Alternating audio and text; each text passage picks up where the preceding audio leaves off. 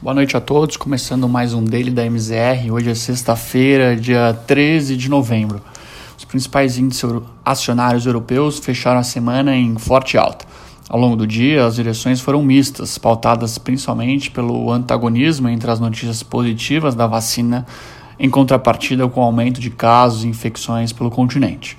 O banco JP Morgan divulgou hoje que acredita que um resultado positivo sobre o lockdown parcial possa acontecer na maioria dos países. Se espera que a economia já deve estar reaberta para as festas de fim de ano. Ao fim da sessão, o Eurostock 600 fechou em ligeira alta de 0,01% e encerrou a semana com 5% de ganhos aos 385,18 pontos.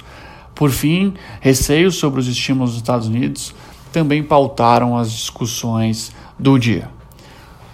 Nos Estados Unidos, ao longo das semanas, observamos uma estratégia pelo aumento de ativos de risco ao redor do mundo, com a notícia de que a vacina da Pfizer comprovou resultados melhores que as expectativas. Os principais índices de Nova York trouxeram ganhos semanais novamente. Destaque para as ações voltadas para a recuperação cíclica, como os setores de energia, indústria e o próprio setor imobiliário. Por outro lado, o setor de tecnologia foi o que sofreu as maiores perdas.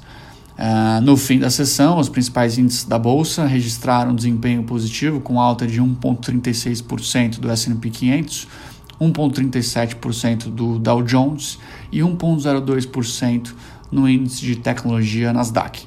Ainda assim, o índice de confiança da Universidade de Michigan registrou hoje queda e número abaixo do consenso de mercado, em linha com o aumento principalmente dos novos casos e internações nos Estados Unidos. Do ponto de vista local, eh, em linha com o cenário global, o índice da Bolsa Brasileira apresentou alta mais uma vez e fechou a semana com ganhos de quase 4%. No mês, o Ibovespa já acumula alta de 11% aproximadamente e chama a atenção o volume de capital estrangeiro aportado. Até o dia 11, o saldo somava aproximadamente 15 bilhões de reais, com entradas recordes no início, no início dessa semana. Ao fim da sessão, o índice apresentou alta de 2,1%, fechou o dia em 104.657 pontos. Com o fim da temporada de balanço se aproximando, a leitura do mercado é que os resultados das empresas brasileiras vieram acima das expectativas.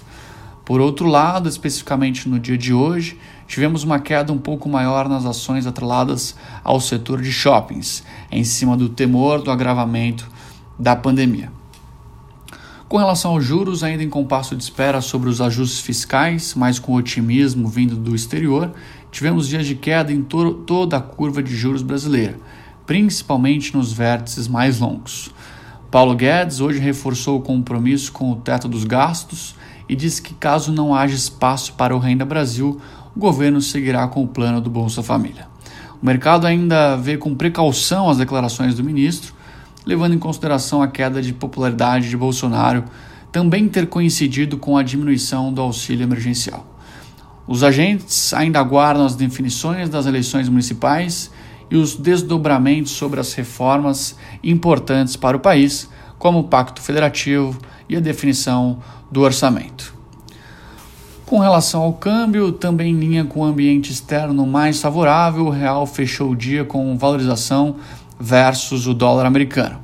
No fechamento do dia, tivemos alta marginal de 0,07%, para fechamento em R$ 5,47.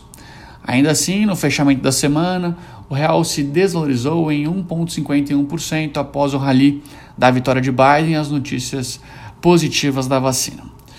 Por fim, o IFIX fechou o dia praticamente estável, com ligeira alta de 0,02%, no encerramento a 2.802 pontos. Bom, por hoje é isso, pessoal. Desejo a todos um excelente final de semana, uma boa noite e até semana que vem.